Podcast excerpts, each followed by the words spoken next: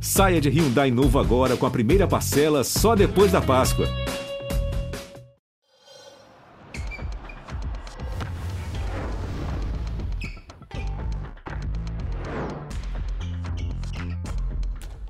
Alô, alô, Brasil! Brasil de verdade!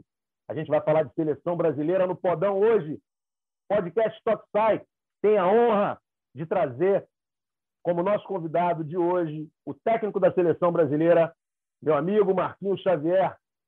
Um grande prazer tê-lo aqui. E hoje, pelotão de elite, Dandan na área, Flávio de Lácio, o homem que mais escreve textos no mundo, está lutando com o escritor de Marte para ver quem é o, o brabo das galáxias. E Fabrício Crepaldi, aquele que sabe tudo de futsal internacional, nacional, beisebol, futebol americano, qualquer coisa que tu perguntar para ele, ele sabe. Então, Marquinhos, se prepara, porque aqui tem um, um cara que balança o tempo todo, vai para dentro o tempo todo, rabisca Vera, eu sei que tu marca bem, entendeu? E Dandan, tiroteio, Fabrício Crepaldi também está cheio de perguntas para fazer, e Flávio de Lattes. Hoje o nosso, a nossa resenha vai ser bacana. Brincadeiras à parte, muito obrigado pela presença, Marquinhos. Obrigado por estar aqui com a gente. Obrigado, Marcelo, pelo convite, a todos os amigos também, Dandan, Crepaldi, de Lácio. Legal porque todos vocês estão muito antenados, eu acho que todos vocês, apesar de acompanhar muitas modalidades, né? A gente acompanha o trabalho de todos. É, a gente sabe que vocês estão sempre atualizados com relação à questão do futsal, não só o brasileiro, mas o futsal mundial. E o tema que nos toca hoje aqui é, talvez seja o tema mais importante quando a gente se refere a futsal, que é a seleção brasileira, o mundial se aproximando, os detalhes, né, tudo que está acontecendo. Então é uma grande oportunidade que a gente tem sempre, né, de através do podcast, também do espaço que vocês abrem ao futsal, é, esclarecer as dúvidas, é, sintonizar os nossos torcedores, a comunidade do futsal, os profissionais, porque eu acho que é, nós temos que começar a partir de agora, né? O sorteio deu uma direção, então a partir de agora é, nos conectar com todo mundo, passar boas informações. Eu sou adepto a, a informar, eu não gosto muito desse negócio do, do segredo, das coisas que ficam é, escondidas, porque afinal de contas é, vai ser essa energia, essa vibração do nosso torcedor, das pessoas que gostam do futsal, que vai nos empurrar, vai nos ajudar a nos livrar, inclusive, de momentos de dificuldades que a gente tem certeza que vai passar, porque a gente está falando de um mundial, com grande expectativa aí de, de, de, grandes seleções. Maravilha, Marquinhos, legal, legal. E vamos começar aqui com o Dandan. Dandan voltando hoje, Dandan cheio de toque né, meu irmão? É cartola, é jogo, é, é tudo, mano. Tá voando, meu compadre. Tudo certo?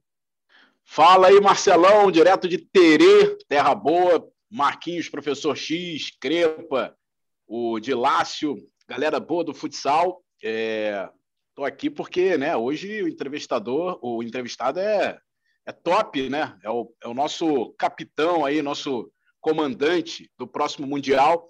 E eu confesso que é, a partir do momento que houve o sorteio dos grupos ativou né, aquela ansiedade para a Copa do Mundo, que começa em setembro, cobertura do Sport TV, estaremos transmitindo as emoções da, desse Mundial. E é, e é um Mundial um pouco mais pesado por conta de tudo que a gente está vivendo, e pelo Brasil não ser o atual campeão, né? a importância da gente recuperar esse título que está na mão, nas mãos da, da Argentina.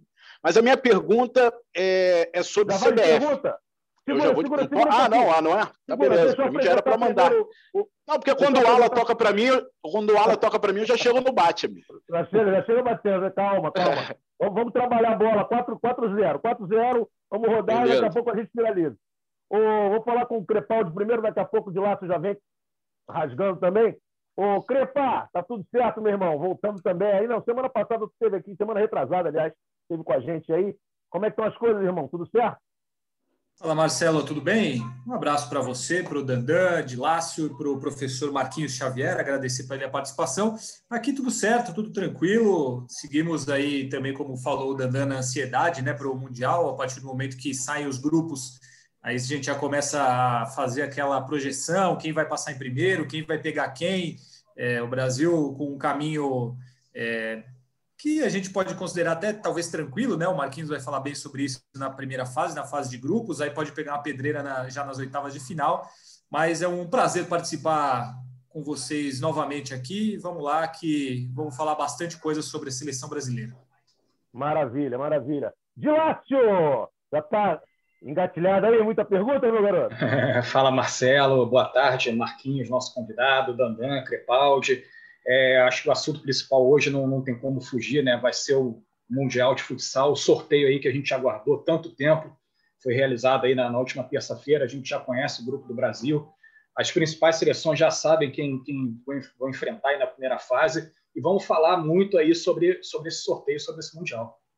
Não, maravilha, maravilha. Eu vou deixar vocês perguntarem bastante e vou tentar, é, dentro das perguntas que vocês fizerem também, colocar alguma coisinha é, que eu estiver observando, que eu puder acrescentar, de repente o Marquinhos é, seguir na resposta. Então, eu vou começar com o Dandan. É claro que o Marquinhos hoje vai passar é, a lista de convocados da seleção brasileira. Estou brincando, Marquinhos, vou pressionar para isso, não. Mas, de qualquer forma, se a gente puder tirar alguma coisa disso aí, ele é malandro, ele não vai liberar nada, mas vamos, vamos que vamos. Dandan, é contigo, vai para dentro. É, esse negócio de lista de seleção aí, eu não espero outra coisa senão Chimba e mais 14, né? Então vamos esperar. Mas a minha não, primeira é, pergunta. Com certeza é... vai estar. O seu ídolo vai estar no Mundial. Pode ficar tranquilo. Né? O... Eu queria saber da CBF. Eu queria saber que respaldo a CBF está dando, já que houve essa transição. O que mudou nessa transição tão perto do Mundial, é, com a saída da CBFS para a entrada da CBF? Queria falar primeiro antes de entrar em grupos e tal, sobre a estrutura que o Brasil está tendo para essa competição tão importante. Bom, Dandan, é, a gente tem, tem tido contatos é, frequentes né, com a CBF. Nosso contato direto tem sido o Reinaldo Busoni, né, que vem é, assumindo essa responsabilidade de, de contactar tanto eu quanto o Reinaldo para decidir algumas situações. É, nós estivemos no Rio de Janeiro é, logo ali no mês de abril, no início do mês de abril, é, onde a gente visitou a Granja Comari, as instalações, estivemos visitando também é, o ginásio em Teresópolis, para que pudéssemos ocupar esse espaço.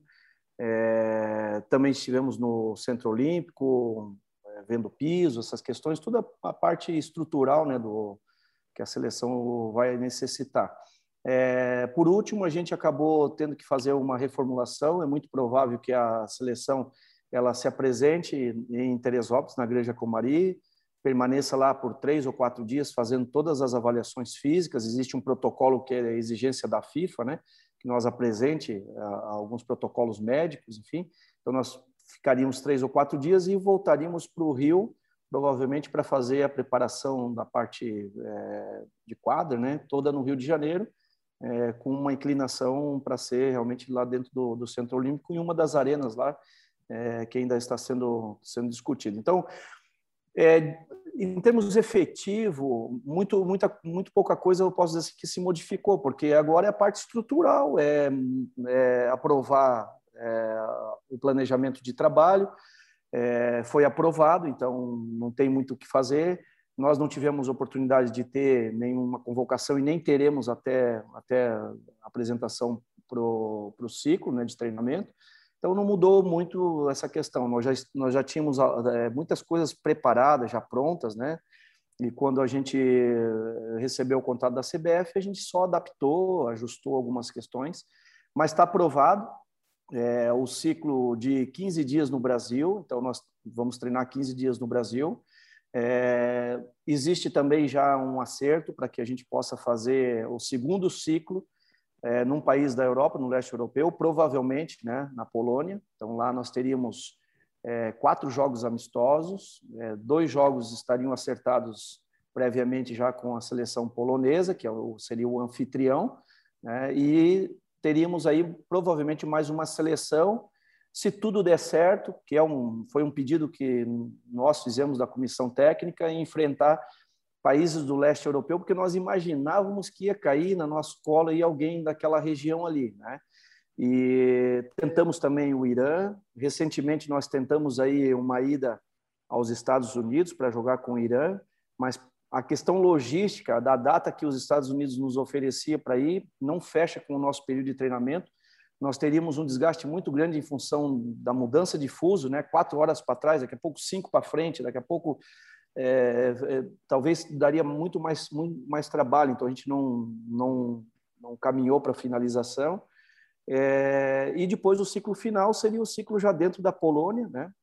A nossa sede é Kleipeda, já está já tá definido, então nós já iríamos para lá, estamos próximos ali, Polônia, né, Lituânia, e aí fecharíamos. Então a gente tem recebido até o momento a, a condição é, de, de, de preparação final e é o que a gente precisa. A gente precisa agora nos reunir, treinar, recuperar algumas coisas para que a gente possa chegar lá na Lituânia, pelo menos aí com 25 dias de trabalho. Né? E, a gente tem conseguido fazer o nosso planejamento andar.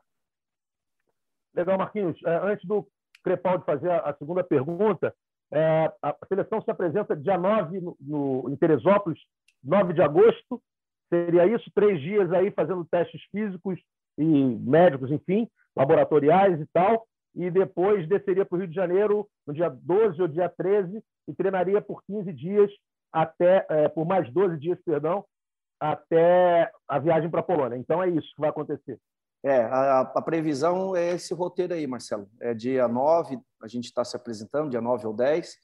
É, a gente ainda tem ainda alguns contatos, por exemplo, com a Liga Nacional, para a gente realmente checar que dia que a Liga Nacional vai realmente parar. Né? A Liga está fazendo o calendário a cada duas né? semanas, porque em função da pandemia, dos problemas, então eles também não têm como fazer uma previsão muito longa. Então a gente está toda hora nesse contato. Pode acontecer, por exemplo, de a liga em parar uma semana antes disso, a gente poder antecipar um pouquinho a apresentação, porque a gente precisa bacana. lembrar, é, a gente precisa lembrar que todos os atletas devem estar chegando no Brasil no final de junho agora, porque acaba as competições. Então eles vêm para o Brasil. Sim eles precisam ter, isso é, é, é, regulamento, né, um período de férias, de descanso, então seria o mês de, de julho ali, né, 20 dias, talvez um pouquinho mais, e aí nós já iniciaríamos um trabalho, é, juntamente com o João Romano e com o Mauro, da parte da preparação física, para que eles pudessem, quando se apresentarem, já ter pelo menos aquele pós-férias, né? Eles precisam descansar, isso é, isso é normal. Então a gente iniciaria praticamente com eles zerado nesse aspecto. Não, bacana. Crepa, vai, vai você, meu irmão. O Dandan, você até falou, né? É, que ele colocou na internet aí, que se o Brasil não passar em primeiro no grupo é motivo para levar uma coça, né? O grupo do Brasil, qual é a avaliação que você faz, Marquinhos? São adversários tranquilos, adversários mais complicados? Tem a República Tcheca, que talvez ofereça um pouco mais de perigo. Panamá, que é uma escola talvez mais parecida com o Brasil. Enfim, qual a avaliação que você faz do, do grupo do Brasil nessa primeira fase do Mundial? Eu acho que de forma geral, né, Crepaldi, é, todas as chaves ficaram tranquilas, né? Talvez a do grupo F, que ficou um pouco mais pesado ali com Argentina, Irã e Sérvia, que é uma boa seleção. Né? Então, um pouquinho mais. Os Estados Unidos correndo por fora, né? Eu acho que a CONCACAF, isso não é uma opinião minha, né? É fato os países da CONCACAF eles têm uma dificuldade maior porque eles não têm liga regular. A Guatemala se destaca ali em função de já ter um pouco mais de, de, de, estrutura, mas as outras equipes elas têm, elas têm uma dificuldade maior de intercambiar essas coisas todas. Então elas, elas têm essa, essa dificuldade.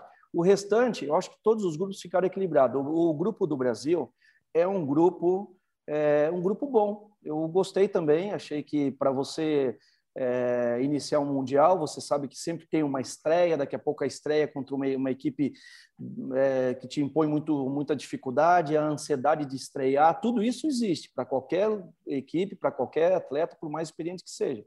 Então, a gente tem a oportunidade de tá, estar num grupo onde eu vejo ali a República Tcheca também, com uma equipe que pode oferecer um, um, um jogo um pouco mais pesado, mais físico para o Brasil, nós tivemos essa oportunidade de enfrentá-los por duas vezes no Grand Prix em 2018, vocês acompanharam, né?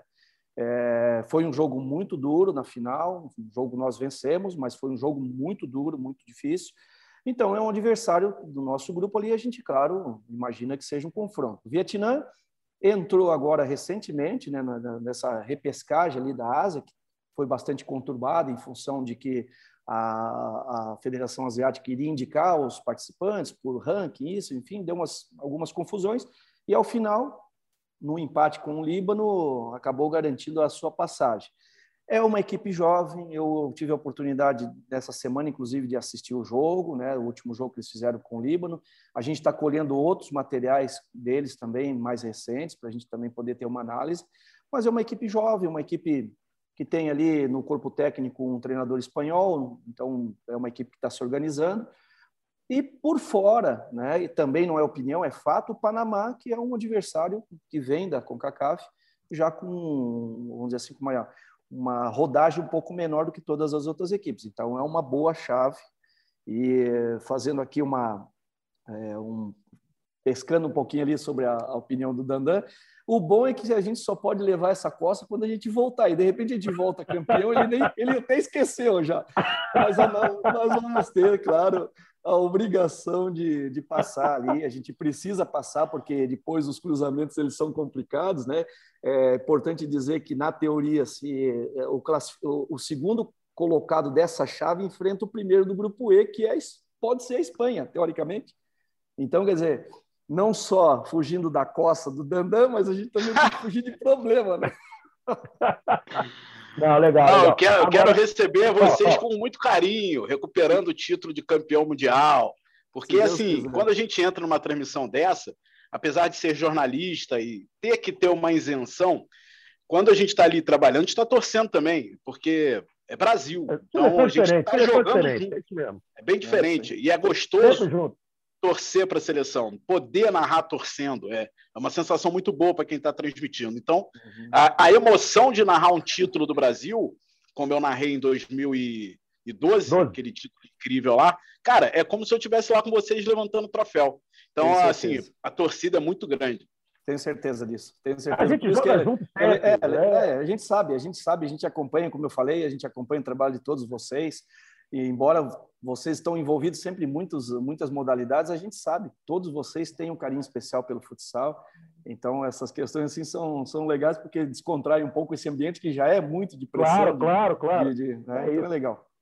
É isso. Agora, Marquinhos, dentro disso que o, que o Fabrício perguntou, é, tem a importância também de você ter esse período, depois de tanto tempo sem treinar a seleção, você vai ter, você disse, 25 dias de treinamento, até a estreia.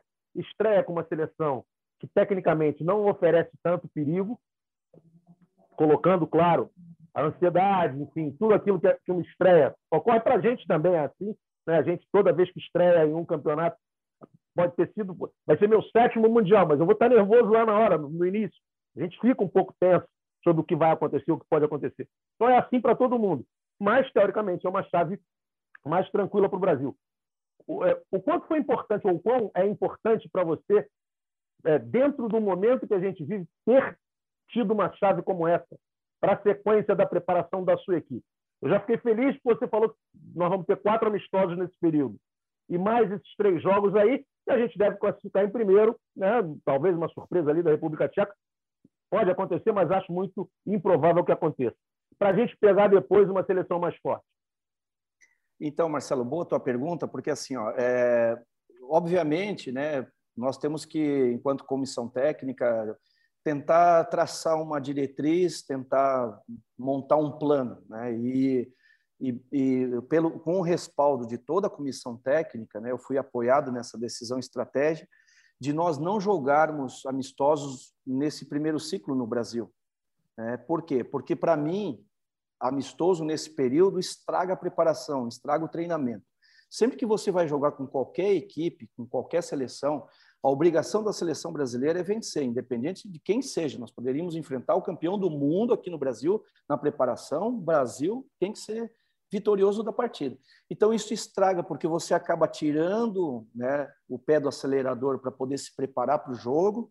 Você tem que montar a tua equipe baseada naquele adversário jogar com aquele adversário, depois ter um tempo de recuperação pós-jogo para voltar a treinar. Como nós não tivemos, é, desde de, de, de dezembro, é, todas as datas FIFA nós perdemos, e desde a eliminatória que nós nos encontramos.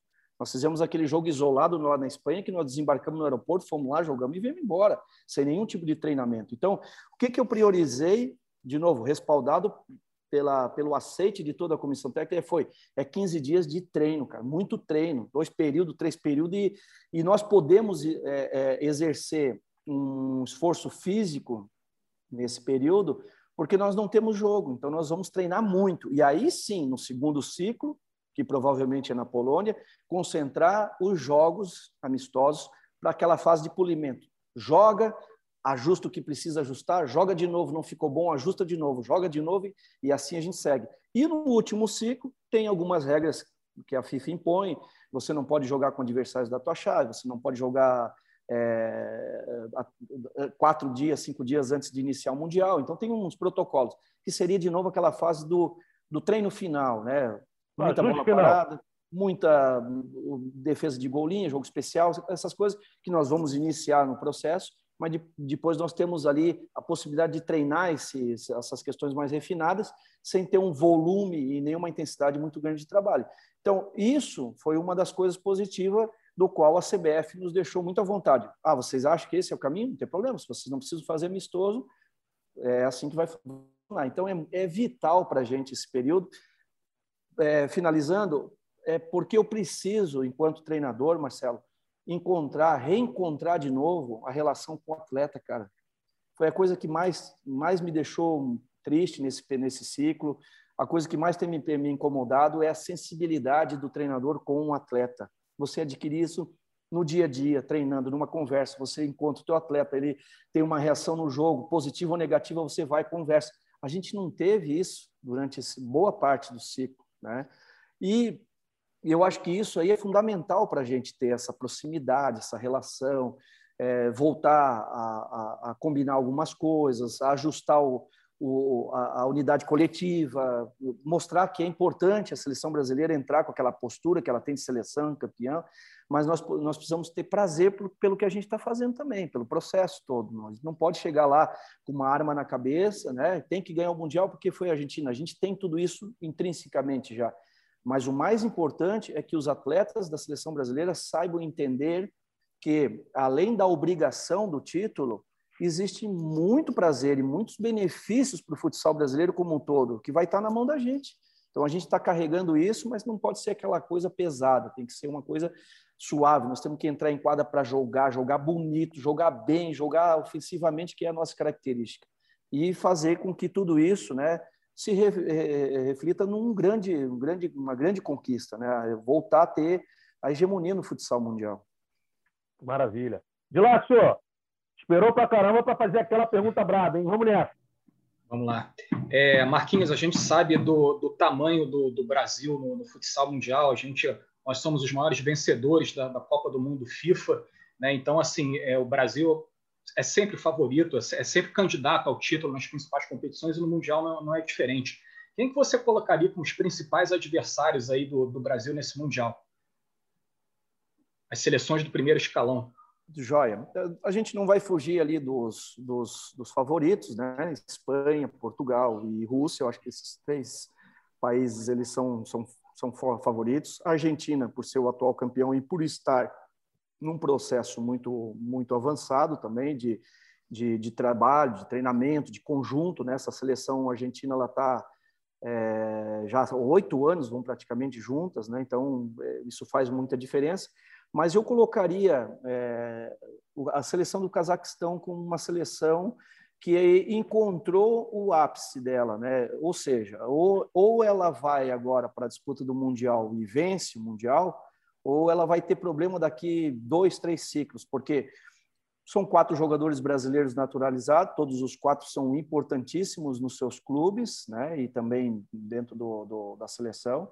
É, tem jogadores é, que também são é, muito efetivos, mas é aquele ciclo assim final, é aquele ciclo de, de ápice mesmo, né? Assim, como se fosse um ciclo olímpico chegaram no grau da maturidade. Então, eu acho que a equipe do Cazaquistão é uma equipe que pode sim, a gente viu a chave do jeito que, que se desenha ali, é uma equipe que deve sair também na primeira colocação, e aí deve encontrar já mais à frente algum adversário já com muita competência, e aí vai determinar o seu, a sua sequência. Então, eu colocaria é, o Cazaquistão. O Irã, é, o Irã ele tem quase que a mesma, a mesma situação. É uma equipe que encontrou seu ápice na, no Mundial passado, acabou também não tendo a possibilidade de avançar, chega nessa competição com um misto entre alguns atletas de uma renovação com alguns atletas já mais experientes, né? Continua sendo um jogo muito muito difícil porque é um jogo muito ofensivo, é um jogo muito agudo, de muito ataque, enfim, mas tem algumas limitações que prefiro, né, até pela uma questão ética, é, não comentar, que eu acho que um adversário pode aproveitar. Então, eu resumindo, Cazaquistão, fora o grupo de elite, é uma equipe que eu aposto pode, pode fazer um, um grande mundial, até porque também é dirigida por um treinador muito competente, brasileiro, Kaká, né? E que conhece bem, acho que todas essas equipes que estão ao redor dele também. Então, legal. Mais uma rodada de perguntas, Dandan, Crepa e, e Dilate, e depois eu gostaria de pedir para a gente fazer uma análise. Todos nós podemos fazer essa análise né, de grupo a grupo. Quem a gente acha que vai ser o primeiro, quem a gente acha que vai ser o segundo, quem pode ser o adversário, como é que é, se desenham aí é, os confrontos, os possíveis confrontos para as próximas fases, beleza? É mais ou menos um chutômetro nosso, Marquinhos entra nessa de comentarista também, sem ser o treinador da seleção brasileira, todo mundo aqui numa resenha. Maravilha? Dandan, faz uma próxima para o ah. Marquinhos aí. É, eu vou fazer uma pergunta agora, meio que fugindo um pouco de seleção, mas não fugindo de, de Brasil, né? de estrutura de, do futsal. Queria saber do Marquinhos o quanto a gente regrediu ou progrediu durante esse tempo pandêmico. E outro dia a gente até conversou na internet, você botou uma opinião lá, eu, eu escrevi embaixo, com relação à força do nosso futsal dentro do, do continente. Você ficou bravo aí, parece que algum jornalista escreveu que o Brasil estava perdendo a hegemonia e tal. E aí eu falei assim, cara, eu acho que ele não tem toda a razão, mas tem um pouquinho, porque afinal de contas os atuais campeões do mundo são os argentinos, os argentinos acabaram de vencer a Libertadores. Então, eu queria que você falasse, é, trouxesse essa ideia de continente, como é que o Brasil está, como é que foi o Brasil durante essa pandemia e essa nova força do futsal sul-americano que é a Argentina. Perfeito, Dandan. Eu sou um, eu vou me definir como um louco consciente. Eu sou meio sanguíneo. Eu realmente eu sou um, uma pessoa que defendo muito né, o futsal brasileiro, é a minha bandeira de trabalho, todo mundo já percebeu isso. É, adoro ganhar, minhas conquistas são sempre valorizadas, valorizo qualquer pequeno passo, mas em primeiro lugar, eu coloquei na minha vida que em primeiro lugar é a defesa do futsal brasileiro. Né? Então, é, eu acho que a palavra foi mal empregada pelo jornalista, né? não cabe aqui eu colocar quem foi, é, domínio sul-americano. Eu acho que não, domínio não. Para mim é uma questão matemática. Se eu tenho 10, um tem um, 10 é maior que um aqui em qualquer lugar do mundo. Então, acho que domínio representa quando você tem ali muitas conquistas, né? E talvez daqui 20 anos o argentino ou qualquer outro país sul-americano possa ter também tantas conquistas como o Brasil. E aí dizer que o domínio realmente sul-americano é determinada, de determinado país. Se a gente for falar momento, aí eu concordo plenamente. Eu acho é que a Argentina momento. vive um bom momento. Ela vive um momento de ascensão pós-Mundial 2016. Né? Ela conseguiu potencializar, conseguiu capilarizar essa conquista, coisa que nós não conseguimos. Isso também foi sempre uma crítica interna. Nós não conseguimos fazer dos nossos sete troféus mundiais algo que fosse importante para o futsal brasileiro. Eles ficam lá empoeirando e a gente não consegue capitalizar, a gente consegue, continua sendo visto no mundo como treinadores que são vencedores porque seus atletas são bons, quando na verdade nós somos muito competentes e o nosso trabalho é sim muito importante nesse, nesse processo todo. Então nós temos que valorizar isso. Agora, o momento da Argentina é bom e ele casa com, com um título mundial em 2016 e agora, recentemente, fecha, vamos dizer assim, com o título da Libertadores pelo São Lourenço. Ok, ótimo, eles estão vivendo um momento importante deles. Mas a minha colocação foi em relação a domínio, acho que o emprego da palavra foi errado, e aí eu fui realmente em defesa do nosso futsal. Nós continuamos sim com grande domínio, até porque vamos lembrar que depois de 2016 o Brasil com o Carlos Barbosa ganhou três Libertadores consecutivas. Tive o privilégio de ser agora. Eu de ser eu, né? Então, quer dizer, é, 17, 18 e 19 nós vencemos. Então, não vejo que é, que é esse domínio aí. E talvez por questões estruturais, Dandan. Aí eu, eu vou te dizer que a Argentina tem tido realmente uma possibilidade, porque é, a organização da liga, né? Eles já estão iniciaram o período de treinamento, eles estão treinando, a Argentina está treinando. Você vai dizer assim, pô, mas já assim, ah, mas cadê os jogadores que estão na Europa? Eles vão chegar depois, mas já tem um grupo lá dentro que são jogadores que vão para a seleção argentina, com certeza estarão no Mundial, que jogam dentro do país. Então, eles já conseguiram. Por quê? Porque há uma, um ajuste entre a, a Federação Argentina e a seleção argentina. Está todo mundo dentro, então diz assim, para tudo, Libertadores é a última competição, para tudo, é, prioridade agora, seleção, né? que eu penso que nós temos que caminhar um dia para uma, uma, uma, uma, maturidade como essa. Né? Ano de Mundial, tem Mundial, os calendários precisam ser revistos, a gente precisa sentar mais para conversar com quem faz as outras competições, é, para que eles nos ajudem. Né? E, e, e eu acho que nós avançamos esse ano. A Liga tem sido muito solista, tem nos ajudado muito. Tenho que agradecer aqui ao presidente Cladir também, a toda, toda a diretoria, porque eles têm nos ajudado nesse sentido de nós conseguirmos nos reunir com bastante antecedência, coisa que nunca aconteceu. Sempre foram 15 dias de preparação. Mas eram 15 dias porque tinha muitas convocações, elas aconteciam. Então, o treinador da seleção sempre teve muito próximo dos atletas. Nós não tivemos isso. Né? A pandemia ela prejudicou bastante e também questões estruturais, é, organizacionais, que vocês conhecem bem. Ô Marquinhos, dentro disso que o Dandan é, falou, eu acho muito importante você falar sobre sobre essa questão. O momento, né? O momento da Argentina é bom é, por tudo isso que você colocou. A Argentina vem é, criando dentro do país uma uma escola de futsal, dizer, o país inteiro está jogando futsal e, e, o público passou a acompanhar mais e passou a, a, as prefeituras passaram a investir mais, virou uma febre no país e eles cresceram realmente. O Brasil é favorito sempre. Agora, jogar essa responsabilidade para eles estrategicamente também não, não, não seria importante? Essa responsabilidade de atual campeão mundial, botar essa pressão neles, sem a gente fugir da nossa responsabilidade de sete títulos mundiais do país de futsal, ter, jogar um pouco dessa pressão para o lado de lá, né? não seria importante também para emocionalmente eles terem um pouco de dificuldade? É estratégico, Marcelo, e acho que tu, o teu pensamento ele, ele vai ao encontro do que eu também imagino. Né? Vamos ver, agora a seleção argentina ela entra no Mundial como favorita, né? ela é atual campeã.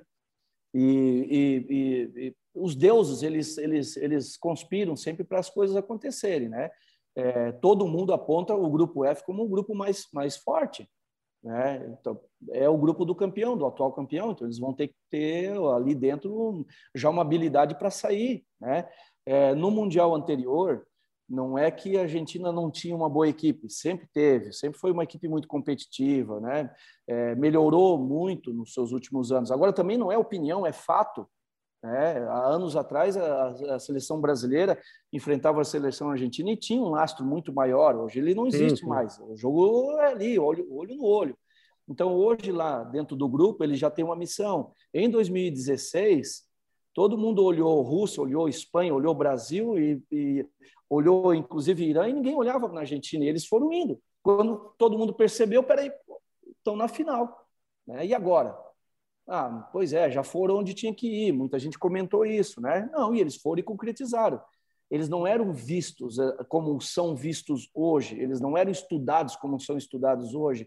Eles não são, eles não eram é, é, é, protagonistas como eles são hoje. Então, o Marquinhos, só um parêntese aí, porque eu acho que foi um erro né, de, quem, de quem tinha que fazer essa situação de estudar mais a Argentina, porque eles não eliminaram o Brasil em 2012 ali no detalhe. Se não fosse Exato. o Falcão mesmo todo empenado virasse aquele é. jogo, é, a Argentina poderia ter conquistado já o Campeonato Mundial em 2012. Exato, exatamente, e assim, exatamente. E, e, eu, eu acho só, que. Só, esse, só um detalhe, Marquinhos, só uma pessoa acreditou na Argentina, o Dandan.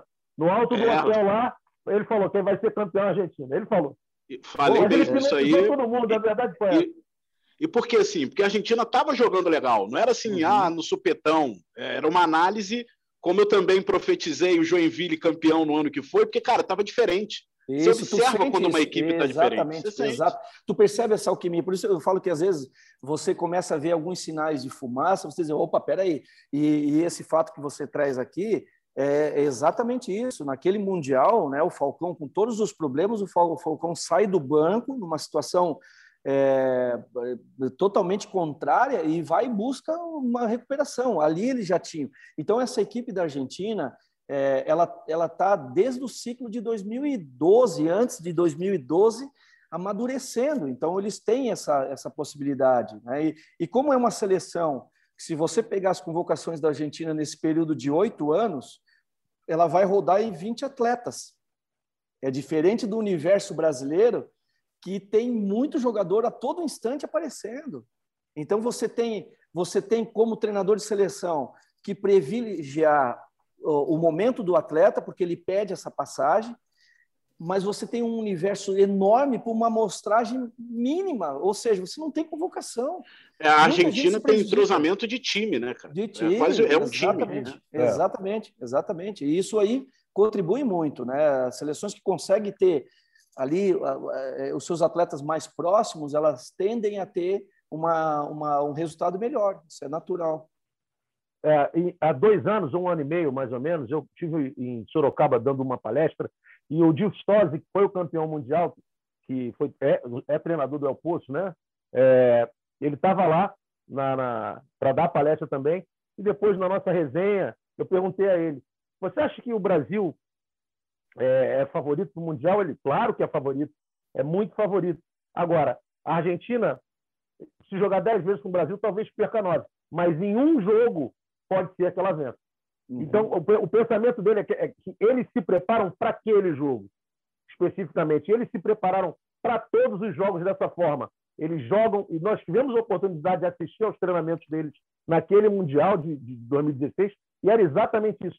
Para cada adversário, eles tinham um tipo de treinamento diferente. Eles treinavam para aquele determinado jogo. Então, eles foram muito é, é, metódicos mesmo na, na, na, na estrutura da, daquele Mundial. E a gente realmente não percebeu tanto. Né? Um erro que todos nós cometemos. Eu acho que é, o mundo todo e nós também, a gente tem que baixar um pouco a bola nisso. A gente esperava que outras equipes pudessem fazer o que normalmente fariam.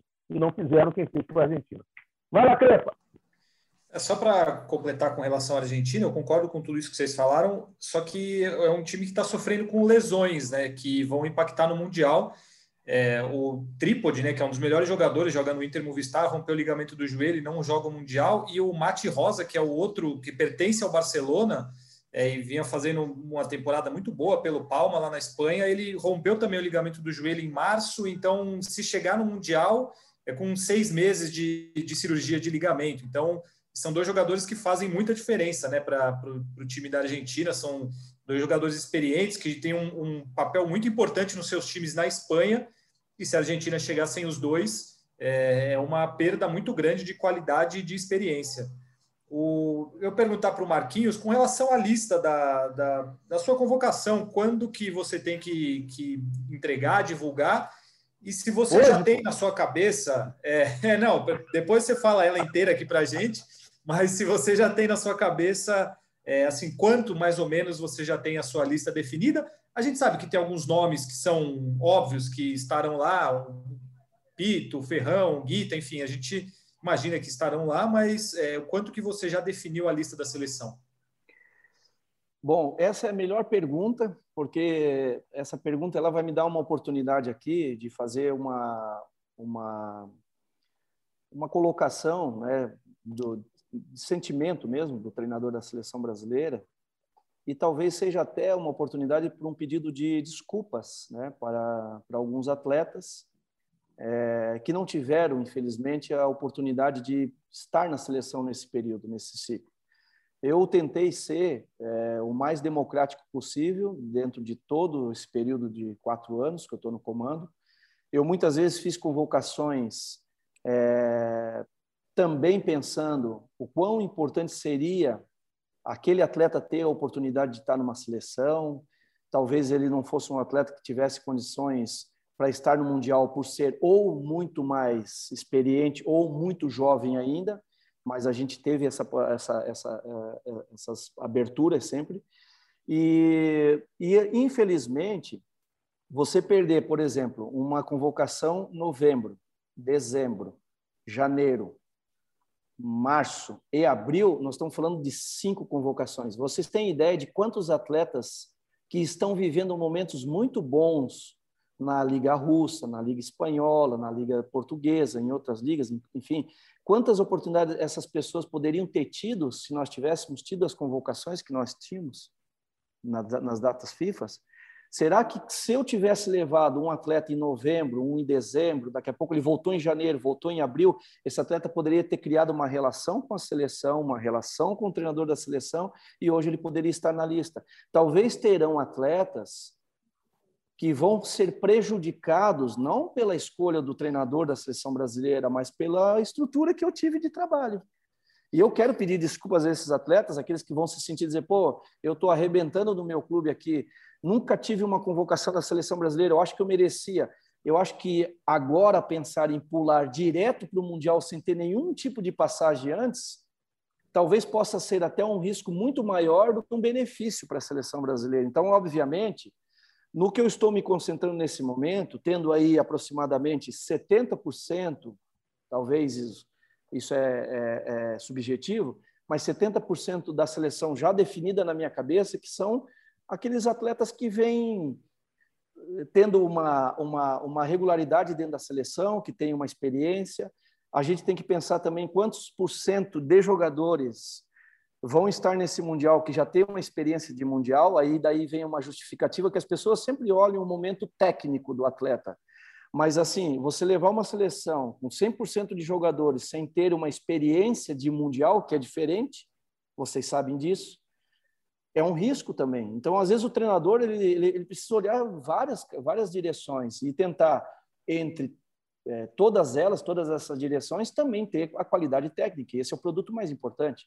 Mas ele precisa olhar pela experiência do grupo, pela maturidade, como é que esse atleta foi, se ele já foi, se ele já teve a oportunidade de vivenciar momentos de dificuldade. Ele está carregando 215, 220 milhões nas costas, né? que é o, todo esse retrospecto. E, queira ou não queira, na seleção brasileira, assim como a seleção de futebol, que é o que está acontecendo nesse momento, está carregando todos os problemas políticos e estruturais nas suas costas.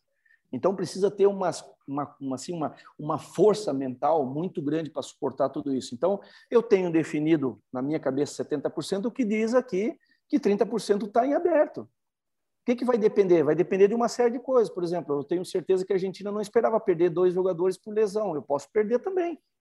E aí, nós temos aí uma, uma, uma, uma lista. Nós somos obrigados a entregar até 19 de julho uma lista de 25 atletas, certo? E até dia 30 de agosto, a lista final com os 14 atletas. Eu poderia dizer assim, ó, a lista é essa aqui hoje, né? Mas os 14 é só dia 30 de agosto, né? Então, dia 30 de agosto tem que entregar os 14 e os 14 têm que estar nessa lista de 25. Certo? Então, eu tenho até 19 de julho para essa lista de 25 ir para a FIFA. Depois eu não posso inventar na lista de 14. Então, às, às vezes as pessoas dizem assim, pô, o fulano de tal está arrebentando em agosto, início de agosto, que não vai ter competição em lugar nenhum, mas um hipotético, né? E não foi convocado, não, porque a lista tem que ir até 19 de junho, só pode estar na de 14 quem estiver nessa de 25 até 19 de julho, desculpa. Então, é, mas, funciona mais Mas você assim. leva quantos, desculpa, para Teresópolis você leva quantos? Você já vai ter que o... definir os jogadores que vão estar em Teresópolis no dia 9 de agosto. Exatamente. Por isso que, quando nós chegarmos no dia 9 de agosto, vocês já terão ali praticamente os 14 que serão os, os, os 14 que viajarão para a Lituânia. Né? Obviamente, como eu falei, ah, pode, pode, pode ocorrer problemas, espero eu que não ocorra, né? mas se ocorrer problemas lá de lesão, de qualquer outro tipo de coisa, a gente pode estar tá chamando jogadores que, que, que estão Sim. nessa lista ali. Né? Isso, é, isso vai ser normal. E nós temos até 24 horas né, do início da, da competição, no dia 11 ali, 24 horas antes de iniciar, para fazer uma troca emergencial por lesão, algum problema grave de saúde, a gente pode fazer uma, uma troca. Depois lá, deu qualquer problema, acabou, morre com o que tem, né? Agora, sim, o Marcelo, eu imagino, né? Vai, o Marquinhos, vai, vai, que, é, que é o chamado boa praça, né? O cara que faz questão de ter bom relacionamento com todo mundo. Imagino como deve ser, né? essa angústia. No futsal que esbanja técnica e tem craque surgindo a todo momento, tem que escolher 14 dentro desse mundo todo. E eu só queria, não queria nem perguntar, eu só queria afirmar aqui que essa última gestão da CBFS foi desastrosa, porque além de não ter jogos da seleção brasileira e aí jogadores não criarem a identificação como muitos criaram durante os ciclos vitoriosos e são lembrados até hoje, está perdendo essa identidade dos jogadores com a seleção e da torcida também. O torcedor não viu a seleção jogar praticamente nos últimos anos. Então, vai chegar ali no Mundial. Claro que a gente vai reviver essa emoção toda, vai surgir né, o nosso patriotismo e todo mundo vai curtir a seleção brasileira, mas o caminho o torcedor não está acompanhando. Isso aí é desastroso para a imagem do futsal, para a marca seleção brasileira. Foi uma catástrofe o que aconteceu com o futsal e ainda bem que conseguiu ter essa mudança, que eu ainda não tenho muitos detalhes, mas eu acho, no achismo, acho que foi muito bom, foi a salvação do futsal, essa mudança para a CBF. Então, eu só queria falar sobre isso aqui e emendar a pergunta até para vocês aí, porque eu não tenho essa informação. Se o Mundial terá público. Porque a, a Lituânia, eu já estudando sobre o país e tal, a última vez que eu vi, a Lituânia está bem controlada, a Lituânia apostou na ciência na luta contra a pandemia. Na última vez que eu vi, tinham morrido nas últimas 24 horas nove pessoas. É, então, está controlado lá. Será que algum de vocês tem informação se o Mundial terá público ou não? Eu posso contribuir com essa tua, com a tua pergunta, Dandan, porque nós tivemos uma reunião no dia 2, agora um workshop com a FIFA, né? Então, nós tivemos uma reunião, estava presente eu, o Reinaldo e o Matheus, que é, é um funcionário da CBF que está administrando essa questão da logística e nos foi informado que já tem um estudo para que seja é, que exista a, a capacidade de 50% do público. Tá? Então já está já tá sendo estudado isso e, e, eles acreditam que em breve a própria Lituânia vai dar uma resposta para a FIFA da, da possibilidade de ter de ter essa capacidade. Né? Então um dado recente. E uma coisa, Maravilha. um detalhe irrelevante, vai, vai, vai. mas é uma data, é, antes do Dilácio fazer a pergunta, hoje é, são 100 dias exatamente que faltam para o Mundial. A FIFA até postou no, na internet sobre essa data tal. Hoje são 100 dias exatamente até o Mundial começar. Ah, maravilha. Dentro do que o Marquinhos falou na pergunta do Crepa, é, eu queria perguntar duas coisas me incomodam e me preocupam muito. É, quando o Mundial é em setembro, ou seja, jogadores voltando de de pré-temporada, jogadores da Europa, claro, muito pouco tempo de treinamento, né? É, eles têm que ter um descanso e aí fica um pouco atropelado. Claro que nós temos grandes profissionais na parte física e esses jogadores precisam retomar também a parte técnica para que a é, para que a parte tática possa é, acontecer a melhor contento. Você vai treinar 15 dias direto, e, é, o teu trabalho tem que ser dessa forma, pelo menos é como eu imagino. E você já falou agora é, que, infelizmente, alguns jogadores tecnicamente que estão arrebentando, por não terem experiência, eu, alguns talvez não possam ser convocados. Como é que você pensa essa não precisa falar, claro, é, nome, nada disso, mas grupos de jogadores que já se conhecem, grupos de jogadores que já participaram de uma competição, ou também por atuações individuais? Como é que você pensa? É mais fácil trabalhar com, por exemplo, vou dar um exemplo aqui: um grupo do Barcelona, três jogadores, um grupo de Sorocaba, três jogadores, um grupo, sei lá, não, não importa o clube. Como é que você pensa isso, Marquinhos? O que é melhor dentro dessa realidade que a gente está vivendo, no pouco tempo que você tem, sem ter tido jogos, enfim, para essa convocação? Boa pergunta também, Marcelo. É, estrategicamente, eu tenho duas, duas, duas teorias que eu acho que são importantes.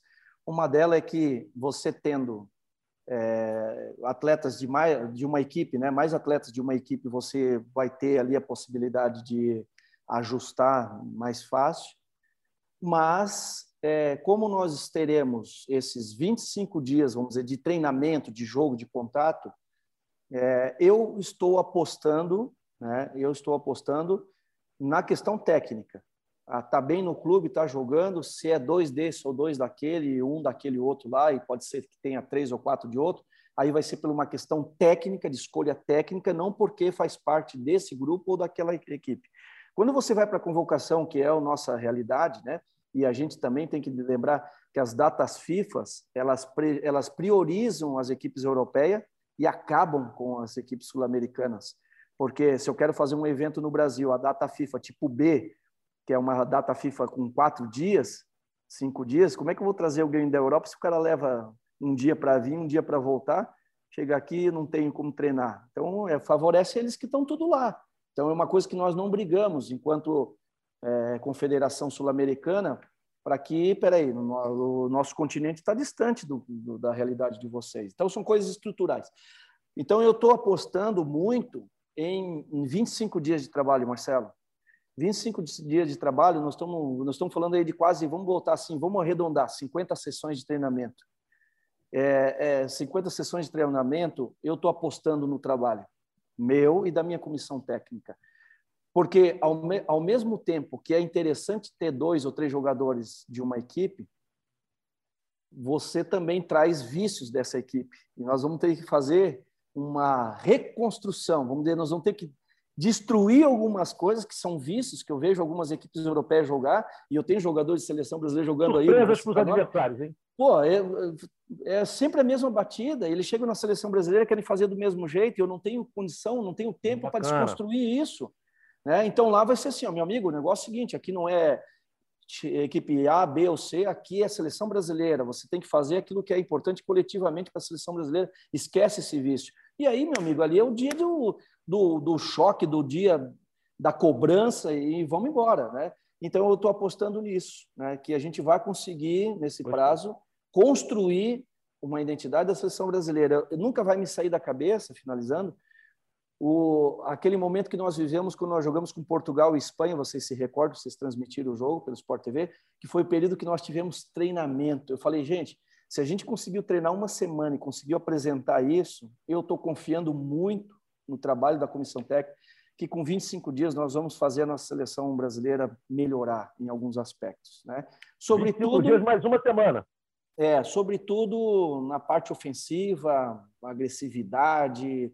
Eu não abro mão de algumas coisas, né? A cultura, a minha cultura de trabalho é ter a bola, é marcar pressão, eu não vou ficar lá atrás tomando bolada de seleção nenhuma. Eu respeito todas as seleções, mas a seleção brasileira não vai ficar lá atrás marcando, tomando bolada nas pernas. Não vai ficar. Nós vamos aonde nós tiver que ir, do jeito que tiver que ir. Mas a seleção brasileira vai ter que ser ofensiva, vai ter que ter responsabilidade, vai ter que ter compromisso para voltar a defender, vai ter que ter tudo isso. Isso é cultura, não abro mão. Aqueles que tiverem dispostos a enfrentar essa, esse desafio vão estar na seleção. E a gente está fazendo aqui já, a gente já tem um grupo de trabalho entrevistando os atletas, nós estamos fazendo um trabalho silencioso, ninguém está vendo, mas nós estamos entrevistando os atletas, nós estamos colocando para eles algumas coisas. Aqueles que a gente sentir que não estão nessa vibe de chegar lá e realmente morder essa camisa e fazer o melhor para o seu país, talvez não seja o nosso perfil. Não queremos ninguém para ir lá, como diz assim, a melhorar a sua vida profissional. Nós queremos ir lá e encarar esse desafio como um desafio importante para o nosso país, para o nosso país. Tem muita gente que depende disso, depende de um bom resultado no mundial para abrir uhum. as portas lá fora, para que a gente possa falar tudo isso e mostrar, está aqui o resultado. Porque sem o resultado, nós vamos continuar patinando falando que a gente tem hegemonia, que a gente tem domínio, que a gente tem isso, tal, tal, tal, e eu não quero ficar brigando sozinho. Então. Mas, o Marquinho, deixa eu te perguntar um negócio, porque isso que você falou, o Brasil não abre mão de ter a bola e não vai ficar levando bolada de ninguém é, no, no Mundial, enfim, seleção brasileira tem um DNA de ataque. Mas, assim, nas últimas derrotas marcantes que o Brasil teve para Irã, foi nos pênaltis, mas no tempo normal, o Brasil teve a oportunidade de vencer o jogo. Até para a Argentina, em determinados momentos, a gente sofreu empates e até viradas, justamente por estar tá ganhando o jogo e, e, assim, continuar atacando, atacando. Você não acha que. Quem sou eu para te questionar de parte técnica? Sou ninguém, mas como um torcedor aqui. Você não acha que o Brasil tem que aprender um pouquinho também em determinado momento, dependendo do desenho da partida, falar: não, cara, já fiz aqui, vamos dar uma segurada, deixa os caras virem para dentro mesmo, vão segurar, porque a gente já tem a vantagem. Eu acho que, que, que pelo menos nas, nas, últimas, nas últimas derrotas importantes que o Brasil teve, pecou justamente nisso, em estar tá ganhando o jogo e continuar em cima, em cima e pecando na defesa. É só para eu entender um pouquinho também desse sistema da seleção. Não, é aqui vocês é, façam as perguntas, porque as perguntas de vocês é, é as dúvidas das pessoas. Então, quando vocês me perguntam, eu consigo responder. Perfeita a tua colocação, concordo plenamente. Como uma forma estratégica, nós temos que saber fazer isso. E eu tenho duas amostragens é, práticas, Dandan, de momentos como esse. Né? Ficou evidenciado, por exemplo, no nosso jogo amistoso em, na Espanha, no último que nós fizemos na Espanha, que nós perdemos de 2 a 1, um, e ficou evidenciado aqui nas eliminatórias do Mundial uma certa soberba nossa, entendeu? De achar que, pô, fizemos um gol, saímos da frente e aí eu não tenho mais compromisso com o jogo. E é exatamente essas coisas que a gente está trabalhando internamente na cabeça dos atletas. Nós temos que saber estrategicamente como é que a gente vai a, a, a, é, é, suportar determinados momentos do jogo. Quando a gente fala assim, a cultura é ter a bola, a cultura é não ficar tomando bolada, não significa que nós tenhamos que ficar o tempo todo igual o índio dando flechada, atirando para tudo que é lado. A gente tem que ter, sim, na cabeça que nós poderemos ser estratégicos e que em algum momento, por que não em algum momento, fez o gol, por que não em algum momento você fecha a tua defesa para jogar também com a possibilidade de contra-ataque, porque quase todo mundo joga de contra-ataque. Isso não tem a ver com a cultura, isso tem a ver com a estratégia do jogo. Então, a nossa cultura é essa. Mas, estrategicamente, nós temos que saber mudar a roupa e dizer assim: não, deixa eles entrar agora e nós vamos dar, matar o jogo numa transição. Porque nós temos competência para fazer isso. Né? Não é estar o tempo todo acomodado lá atrás, com medo de jogar, com medo de atacar. Atacou, fez o gol, por que não estrategicamente fazer isso? Então, a tua pergunta é inteligente, ela ela dá a oportunidade de dizer, entender as estratégias e o que o jogo te pede naquele momento é, é coisa de jogador de seleção brasileira. Nós tivemos, por exemplo, em alguns casos, é, é, situações individuais que prejudicaram o coletivo. Né? A gente não pode ter, por exemplo, no momento de, de euforia, né, de achar, não, aqui é a seleção brasileira. Não, nós temos que ter humildade para saber que em determinados momentos o nosso adversário pode ter competência. Inclusive, se nós querer ir lá buscar a bola na pressão, eles podem ter competência e empurrar nós para trás. Empurrou para trás, opa, vamos ser inteligentes e entender que agora nós temos uma outra oportunidade de jogo. É assim é, eu, eu acho que eu acho que o futebol mostra muito isso e o futsal também está nesse caminho que camisa faz tempo que não ganha mais nada. Exato. Então tem uma geração aí que não está nem aí é. se é o Brasil campeão de tudo. Os caras vão para dentro mesmo. Então, assim, a gente tem que ter tem que acabar com esse negócio de eu sou Brasil, vou ganhar porque eu sou Brasil. Isso acabou, cara. Isso acabou. Antigamente a gente pegava a Argentina, os caras entravam borrados.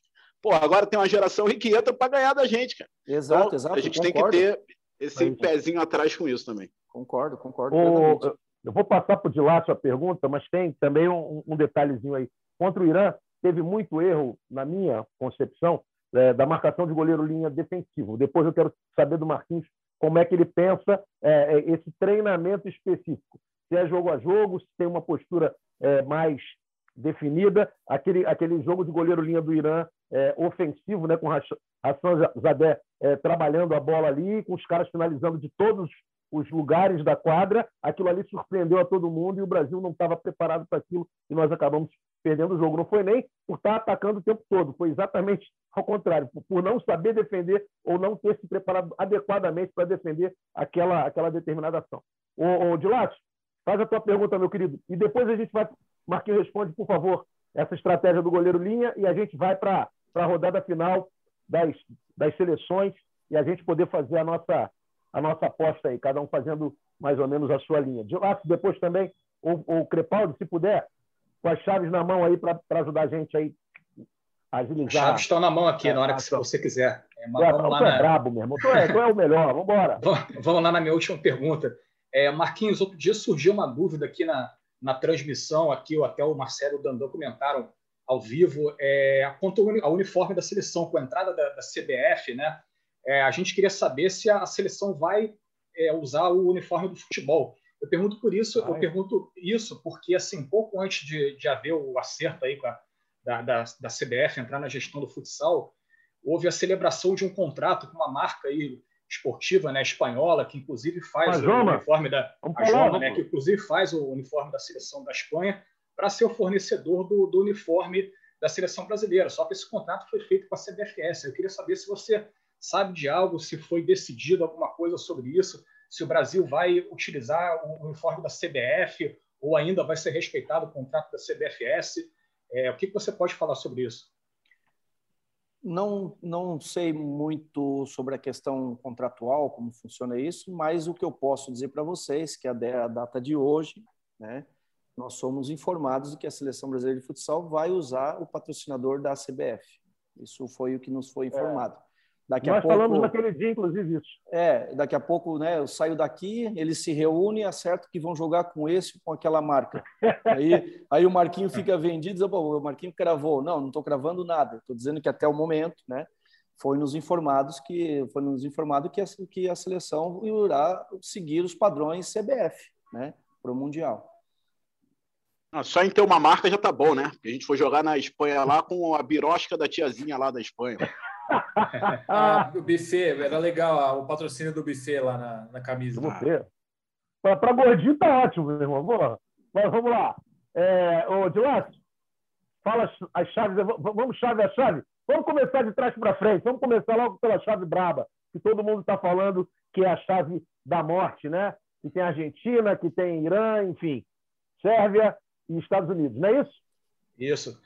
Então, grupo F tem Argentina, Irã, Sérvia e Estados Unidos. Né? Argentina, atual campeão mundial, Irã, a seleção que eliminou o Brasil nas oitavas de final em 2016, e a Sérvia, que é uma seleção também que ganhou do, do Brasil no, no, último ciclo olímpico. Os Estados Unidos é um país com CACAF, né? uma, uma, uma seleção da, da América do Norte, América Central, certamente vai ser o figurante do, da, da chave, mas eu não colocaria os Estados Unidos como uma seleção é, entre as mais fracas do Mundial.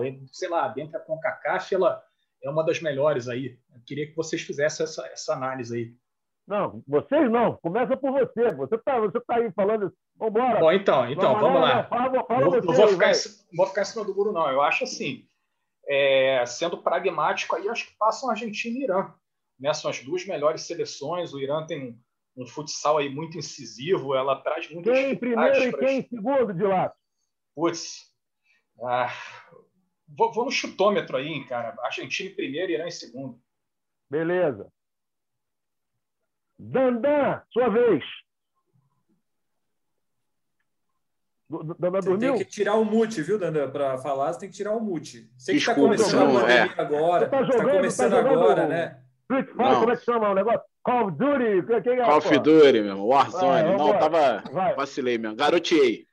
É, eu vou de Irã em primeiro e Argentina em segundo. A Argentina vai tropeçar, mas é para disfarçar, porque a Argentina vem forte de novo. E assim, a, o grupo é difícil, o grupo é difícil, mas quem sair desse grupo, amigo, sai gigante demais. Sai gigante demais para as oitavas de final. Então, é, é, um grupo bem, bem complicado esse. Mas eu acho que dá Irã e Argentina também. Prepa, eu vou de Irã em primeiro, Argentina em segundo, e tem um detalhe, né? Porque se classificam quantos, quantos é, terceiros? Quatro. Quantos terceiros?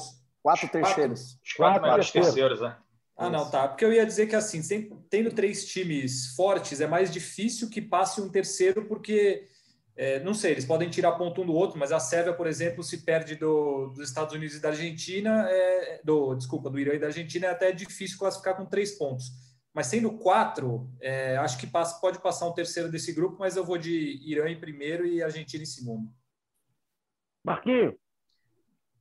Argentina Irã, e acho que passa um terceiro, acho que a Sérvia passa nesse grupo aí. Beleza. Pode trazer o Petkovic aqui, vamos trazer o Pet no próximo, no próximo podcast.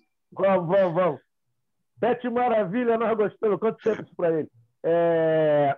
Eu vou de Argentina em primeiro, Sérvia em segundo e Irã em terceiro. Eu acho que a Sérvia está tá num nível de força, é um time forte demais, é no, no, que tange a qualidade física mesmo. É um time que pega e, e equipes técnicas tendem a ter dificuldades com, com a Sérvia. E eles estão muito bem preparados. Eu não sei se o Irã, é, como da outra vez, né? tirando por 2016, o Irã não fez uma boa primeira fase. Então, eu acredito que o Irã passe como o melhor terceiro, mas eu vou apostar na Sérvia em segundo. Vamos para outra chave aí.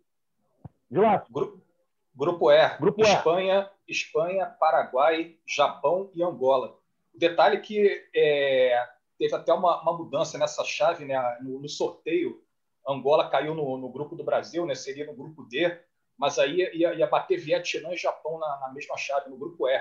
Né? Aí tiveram que fazer uma alteração, remanejaram Angola para o grupo E e botaram Vietnã no, no grupo do Brasil. Minha análise, é, eu acho que a Espanha passa em primeiro e Paraguai, Paraguai vão ser segundo. Beleza. Crepa. Espanha em primeiro, embora eu tenha algumas restrições com a seleção espanhola, mas eu recentemente, assim, atualmente, mas eu acho que ainda passa em primeiro nesse grupo e Paraguai em segundo. Marquinhos. Espanha e Paraguai. Dandan. É, acho que não tem. Esse grupo não tem muito que fugir, não. É Paraguai e Espanha. Eu acho, cara, assim, eu acho que a Espanha é, cresce né, na competição. E a Espanha deve estar vivendo o mesmo sentimento que o nosso, né? Cara, a gente não vai ganhar mais esse negócio, não. Então, acho que a Espanha apesar de problemas que tem também lá na seleção, acho que na hora que o bicho pega, vai crescer também, porque é time grande. Então, Espanha e Paraguai. Eu vou nessa também, Espanha e Paraguai. Vamos para o próximo. Japão, de repente, cria umazinha ali, mas acho que Se bem que tem, tem uma galera boa lá, né? Tem, tem uma estrutura boa, os caras estão treinando bem. Quem pode tem brasileiro, falar né? isso é o Crepa. Tem brasileiro, tem filho do PC, tá lá o Arthur. Seu é, irmão então. foi convocado? O teu irmão está naturalizado? É. Tá naturalizado, mas acho que o treinador não gosta dele. O treinador tem ah, algum é? problema com ele. Foi artilheiro da Liga no passado e o, o, treinador não convoca ele. Então, então tá queimado. Vamos coletar então, tá, tá queimado. Ele fez. Ele oh, fez mas, pô, mas, mas, mas vem cá. Eu, mas eu japo, já... japonês, hein? Não, Vai japonês da Moca, japonês da Moca tá de brincadeira. ah, é diferente. Nasceu na Moca, mas fez carreira lá e é japonês. Agora ele tem um passaporte naturalizado. Mas o, o, o, treinador tem algum problema com ele lá que, que não, não, não chama é ele. verdade, não é moca, pô. Não tem nada a ver uma coisa com a outra. Mas vamos que vamos. Quem, quem vai Mas falar? o Japão acho que pode pegar um terceiro lugar. Só para falar, acho que o Japão é uma seleção com qualidade suficiente para pegar um terceiro lugar dos quatro aí. Não, mas, mas vamos queimar esse treinador aí. Teu irmão tem que falar. Vamos que vamos. Ô, Dilácio, vamos para a próxima. Grupo D é o grupo aí que a gente mais falou ao longo do podcast. Brasil, República Tcheca, segundo, Panamá irmão, fala o segundo. e Vietnã. Fala o segundo. Se não for primeiro, Brasil. leva o Dandan. Já, Dandan tá treinando com o Minotauro já. Pô. Eu acho, esse, acho, eu acho esse grupo muito óbvio, né? Brasil em primeiro, República Tcheca em segundo. Boa, boa. Eu acho que é, é unanimidade, né? Não tem todo mundo nessa aí. Se o Vietnã chegar em terceiro, aí é brincadeira. Vou perder na aposta. Vamos para vamos o próximo. Grupo C. Esse é o grupo que eu, que eu acho mais baba aí para o cabeça de chave, né? Portugal, Tailândia, Ilhas Salomão e Marrocos. Acho, acho que esse grupo Portugal tem tudo para passar fácil aí em primeiro. Segundo lugar, possivelmente a Tailândia. Marquinhos. Eu vou apostar Portugal em primeiro e Marrocos em segundo. O Marrocos agora fez um torneio aí nos Emirados Árabes, inclusive. Venceu os cinco jogos, é, venceu expressivamente, jogando muito no ataque. Gostei muito da seleção do Marrocos. Eu vou apostar aqui para fazer aquela, como diz o ditado, para botar uma lenha na fogueira. boa, boa, boa. Crepa. Eu, o, o, Marrocos tem uns caras bem habilidosos, assim, tem uns jogadores que, que vão para cima, que, que são meio showman, assim mas o, eu vou, vou de Tailândia em segundo e Portugal em primeiro. Acho que é um grupo tranquilo para Portugal. eu acho que, acho que a grande aposta aqui é se o Portugal vai ganhar de mais de 10 das Ilhas Salomão, porque quem vai passar ah, vai, ou né? não, quem vai passar ou não é, sem dúvida, é Portugal e, e o Marrocos. Ah, se o Marquinhos falou que o Marrocos está jogando, ainda não viu o Marrocos, não vou eu, eu, eu Marquinhos só estudo 12 minutos antes do jogo. Então, é, tô, brincando, brincando, gente. Mas, enfim, Marrocos eu acho que vai, vai passar também. É, e Portugal, obviamente. Né? O Ricardinho está treinando para caramba. Acho que vai chegar voando lá. Acho que tem tempo suficiente para ele poder voltar. Então, Portugal, tranquilo. E, e a Tailândia, cara. A Tailândia tem até experiência de Mundial. Pode. Ali, Marrocos e Tailândia mas eu acho que ainda fico com, o Marrocos. Ah, nada, Tailândia, Tailândia joga nada. Já vamos parar de fazer mesmo. Joga nada, Tailândia. Vamos jogar de quem, Tailândia? joga, rapaz, eu disse que joga. Ah, joga nada. Vagar das Ilhas Solomão, pô, Marrocos. Tailândia ah, vai ser o clássico. Ei, Tailândia tem uma rua só? tá de brincadeira, malandro. vai, vai, vamos pro próximo. Grupo B de bola: Rússia, Egito, Guatemala e Uzbequistão. Rússia passa em primeiro, É, segundo, vamos de Guatemala. Marquinhos. Eu acho que passa a Rússia em primeiro e eu ficaria, estou em dúvida aqui entre Egito e o Besquistão. Acho que a Guatemala não, não chega lá. É, vamos lá, Rússia e Egito. Egito tem os caras habilidosos também. Sim. Vai, Crepa. Que ligar o ah, microfone, Crepa. Então, é. eu estava justamente fazendo isso. Não, ele, tava, ele já estava vendo o jogo dos caras lá para saber. O jogo. É, ele, é. Enquanto a gente fala, ele está vendo. Ele, ele cola. Ele cola, ele é esperto. Vai. Não, eu vou de Rússia e Uzbequistão. Boa, Dandan. Eu também, eu vou de Rússia e, e, e Uzbequistão. O Egito sempre joga o Mundial, tem experiência do Mundial, mas sempre é um time é, não é muito disciplinado, né? E esses times aí, tudo que terminam com ão, vem tudo fechadinho, saindo no contra-ataque. Então, acho que eles conseguem ganhar aí Guatemala e Egito, então Rússia e Uzbequistão. Uzbequistão. Fala outro, outro time que termina com ão aí. Cazaquistão, Cazaquistão, que vai brigar lá em cima, eu acho. Vai brigar lá em cima. Uzbequistão. É, é Vascão, Canto do Rião. Tem o, tem o Azerbaijão, que é tá cheio de brasileiro, né? O é, Azerbaijão é cheio de brasileiro, mas não classificou dessa vez. É, não classificou. Show. Tem mais aí, ô Dilas? Grupo A. Lituânia, Costa Rica, Cazaquistão e Venezuela. É, Para mim, Pô, passa o Caza... Cazaquistão em primeiro. E vamos Pô, apostar no fator. Esse, fala de novo esse grupo aí. Lituânia, Costa Lituânia. Rica, Cazaquistão e Venezuela. Eu acho que Meu o Cazaquistão, Cazaquistão passa em primeiro. E ah. vamos apostar no fator casa aí. Lituânia passa em segundo. Para mim, para mim passa Cazaquistão e Venezuela. Eu também. Mas vai, vai, vai, é... vai, Fabrício. Não, eu também. Eu ia falar da Venezuela, que na, nas eliminatórias. O cara tá jogando demais. Sur... Ele já... já... Fala, fala, fala. Não, nas eliminatórias já foi uma surpresa e na, agora na Libertadores o, o ótimo Delta Tequiero, que é o time da Venezuela, é, apresentou alguns jogadores bem interessantes. É, até ganhou tudo bem. O Corinthians estava desfalcado, né, de vários jogadores na semifinal, mas na, na, disputa de terceiro e quarto, mas ganhou do, do Corinthians. É, a Venezuela tem bons valores aí no futsal.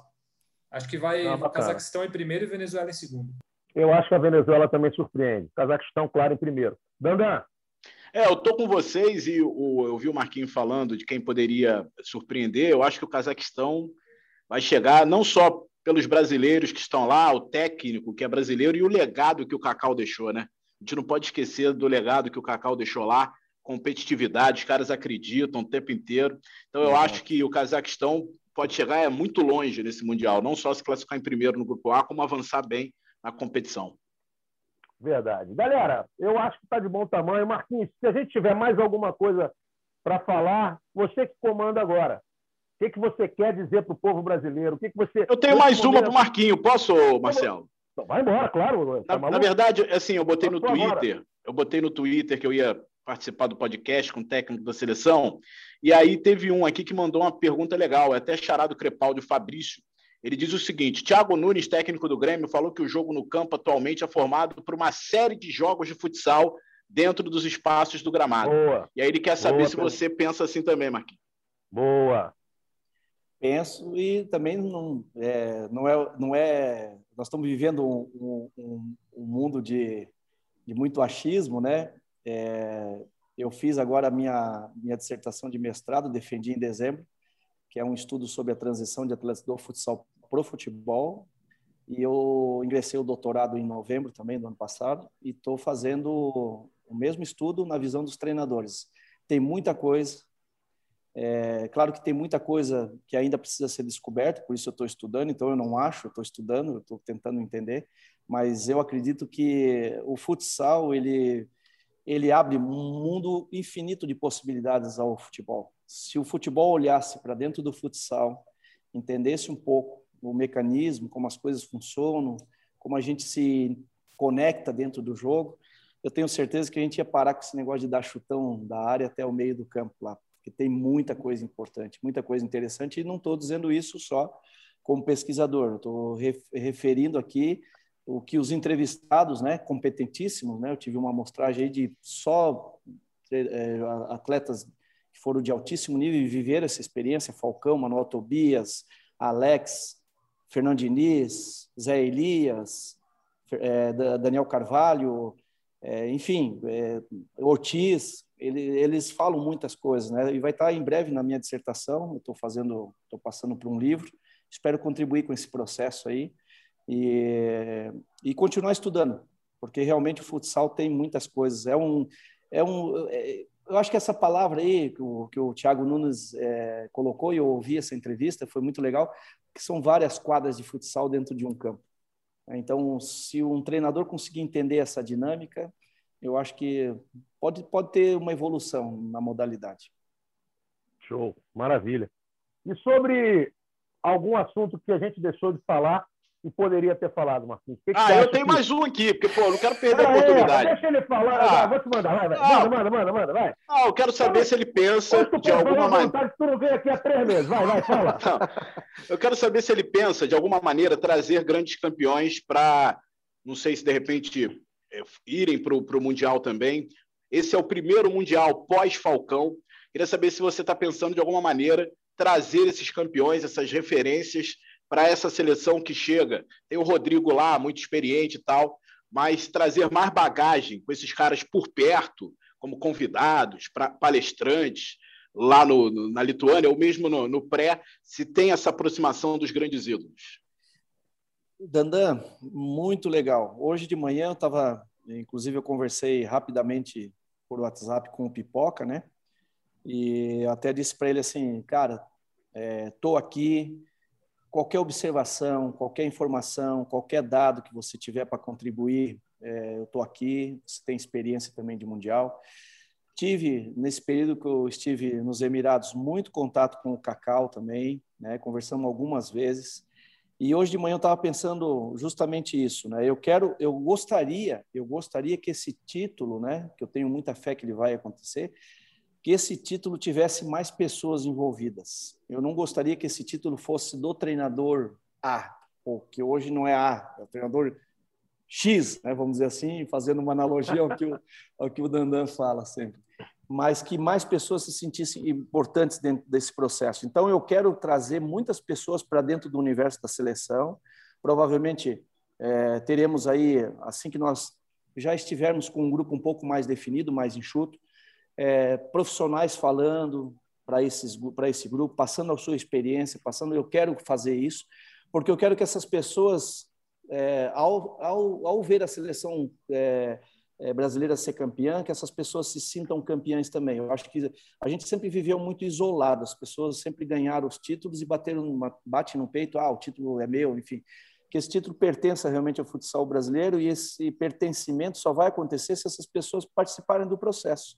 Então, eu tenho um canal muito aberto com o Kaká, que vai ser nosso adversário de Mundial, mas tenho com o Cacau, tenho com o Pipoca, que eu citei agora. Eu acho que essas pessoas podem contribuir, são importantes para contribuir dentro desse processo. Então, tudo que eu puder fazer, Dandan, para trazer mais pessoas para dentro do ambiente da seleção, eu vou fazer. Inclusive, os anônimos. Né? Eu tenho muitos, muitos profissionais que que me seguem, que seguem o meu trabalho. Eu tenho duas turmas de pós-graduação, então eu estou sempre dizendo para eles: olha, eu vou, eu vou filmar bastidores, eu quero trazer para vocês, para vocês sentirem essa emoção que a gente está sentindo.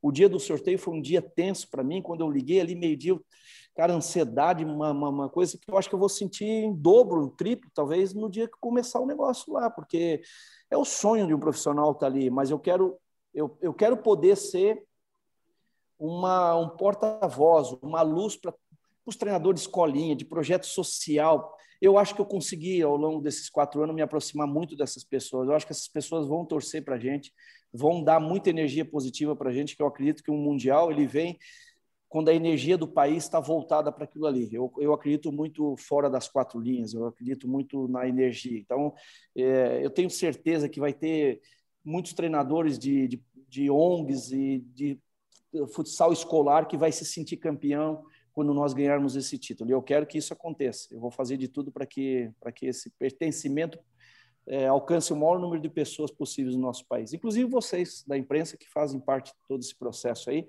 estiveram ao nosso lado, estão ao nosso lado desde quando eu iniciei em 31 de julho de 2017. Não, maravilha. Para mim está de bom tamanho. Dandan, tem mais cinco perguntas aí ou não? Na verdade, eu tinha umas 350, né? Mas vamos embora, porque tem tempo também. Assim, é só desejar, não sei se esse vai ser meu último papo com o Marquinhos antes do Mundial. Queria desejar toda a sorte do mundo. É, desde a transição, eu sempre falei que você era o nome, que tinha que ser você, pelos títulos que você conseguiu nos nossos clubes. E a gente está muito bem representado. Quero desejar toda a sorte do mundo. Estarei torcendo, de vez em quando cornetando, mas saiba que a corneta é buscando o bem, buscando o melhor para o futsal, para a nossa seleção porque a gente gosta muito disso aí, é uma verdadeira cachaça. Outro dia eu me emocionei que o clube onde eu dei meus primeiros treinos, lá como goleiro, Mirim, e eu sempre brinco que é o meu time do coração, o Canto do Rio, me marcou lá numa postagem. E a quadra tem cheiro, né? E quando você sente o cheiro da quadra, traz um monte de memória afetiva. Então a gente torce para o futsal. Então, se for meu último papo com você, pelo menos assim, tete a tete, a gente pode conversar pela internet, Instagram, Twitter. Boa sorte e que esse caneco seja nosso no, no início de outubro, né? Quando termina a competição, Marquinhos. Poxa, meu amigo, vamos lá com tudo. Espero que ainda podemos, possamos ter ainda uma oportunidade de conversar, talvez depois da lista. Eu vou estar sempre à disposição aqui para atender vocês e informar as pessoas para que elas possam saber realmente o que está acontecendo. A seleção brasileira não é minha, a seleção brasileira pertence a todos nós. Então, quanto mais informação, quanto mais aberto tiver, eu sempre, eu, eu sempre tive isso na minha, na minha vida profissional. Trabalhei aqui seis anos em Carlos Barbosa e eu sempre falei que a gente tem que abrir as portas das instituições que a gente está. As pessoas precisam entrar e circular livremente. A gente não pode ser conservador e ficar protegendo informação e aquilo que a gente faz. Eu consegui, em seis anos aqui em Carlos Barbosa, fazer isso. Abrir as portas, abrir as janelas, arejar o ambiente. E eu quero que a seleção tenha essa mesma, essa mesma direção, que as pessoas possam estar ali conosco todos os dias no Mundial, vivendo o Mundial intensamente. Maravilha, maravilha. Crepa, é contigo. Ah, valeu, Marcelo. É, agradecer ao Marquinhos pela participação com a gente. Ele já, já deu uma grande ideia né, de voltar com a gente quando ele fizer a convocação. Então, depois da lista, Marquinhos está de volta com a gente. Não vou desejar boa sorte, porque a gente ainda vai se falar. Então, só agradecer mesmo a participação dele aqui. Um abraço para você, Marcelo, para o Dandan. É, o, o Dandan é igual a Copa do Mundo, né? Que tem quatro em quatro anos. É, a participação do Dandan aqui é mais ou menos igual a isso. Então, o Dandan até 2025, mais ou menos. Só ano bissexto, né? É, é ano bissexto. Estão sendo injustos, estão sendo injustos. Eu me senti. Porque assim, eu não estou aqui, ó. Eu não tô aqui porque eu não quero, porque tem outras paradas. e, ó, chorar, mas olha só, chorar, jogo do craque, amigo. Eu boto camisa do futsal o tempo inteiro. De brincadeira. Eu me, chorar, rapaz. Vamos me, senti, me senti lisonjeado com a presença do Dandão. Eu disse, não, faz tanto é... não foi, né? Ele pediu, ele falou no grupo. Aí, eu quero sair, eu quero sair. Pô, tá maluco? É o melhor, vamos embora. Pois é, então é bom comemorar a presença vai, do Dandão até daqui quatro anos. E um abraço para o Dilácio também. Até a próxima. Valeu. Bora, Dilácio acompanhando o último relator, Fabrício Crepaldi. A gente espera que o Marquinhos Xavier, a, a gente já adianta esse convite para o Marquinhos Xavier voltar aqui antes do Mundial, né? E muito obrigado, Marquinhos, pela, pela participação. Né? Vamos, a gente está sempre torcendo pela seleção, torcendo pelo, pelo, seu trabalho, torcendo pelo melhor do, do, futsal brasileiro, né? Que o melhor seja feito aí nesses, nesses próximos meses a, até o Mundial, né? E semana que vem a gente está de volta aí de, de, novo, né? Com mais notícias do futsal, mais temas aí relacionados à modalidade. Valeu. Vamos falar sobre a Liga, né? Vamos falar sobre é. a Liga. Hoje não deu tempo. A Liga está rolando, solta, está muito bacana. E semana que vem a gente volta com tudo. Marquinhos, meu irmão, muito obrigado pela presença. Meus grandes amigos também, Crepaldi, Dilácio, Dandan, muito obrigado também por estar junto aí é, nesse, nesse grande programa, importante demais, um personagem fantástico do nosso futsal, nosso treinador da seleção brasileira. E quero te dizer, meu irmão, que não vai ser de forma alguma a última vez que a gente vai falar, porque você vai ser meu vizinho durante a sua passagem no Rio de Janeiro. É do lado da minha casa o hotel que você vai ficar e em frente ao, ao lugar que você vai treinar. Então, meu amigo, eu vou estar lá de qualquer maneira, com crachá, sem crachá, é, de algum jeito a gente vai trocar uma ideia. E eu quero sempre, como todos os anos de Mundial eu faço, acompanhar se possível, aos treinamentos também. Vou estar vacinado na segunda dose da, da AstraZeneca, já tomei a primeira há dois meses, mês que vem tomo a segunda, dia 5 de julho, se Deus quiser. Então, meu amigo, vou estar lá de qualquer maneira para acompanhar, se possível, os treinamentos da seleção brasileira. Estão Boa convidados, sempre. Estão todos convidados, né? A gente vai estar no Rio, É, estão todos convidados para serem recebidos lá na, na, na, na, seleção. Talvez podemos, possamos fazer até um podcast lá, algum programa lá do, do hotel, enfim. É, cara, as portas estão abertas de verdade. Eu vou ficar muito feliz de, de encontrá-los aí na nossa preparação, para que a gente possa levar também essa energia de vocês aí junto. Então, é, a partir aí do dia 10 de agosto, nós nos vemos com toda certeza no Rio de Janeiro, se Deus quiser. É isso, minha galera. O Podão está ficando por aqui. Podão sensacional, falamos de tudo que pode acontecer no Mundial e o Marquinhos trouxe também todo o panorama do que vai acontecer na seleção brasileira, é, na convocação, na parte de treinamento, enfim, como o Brasil vai se comportar. Vem com a gente sempre que o Podão da Massa é o melhor podcast do mundo. É Futsal na Veia, tamo juntos. O Toque Sai fica por aqui. Valeu!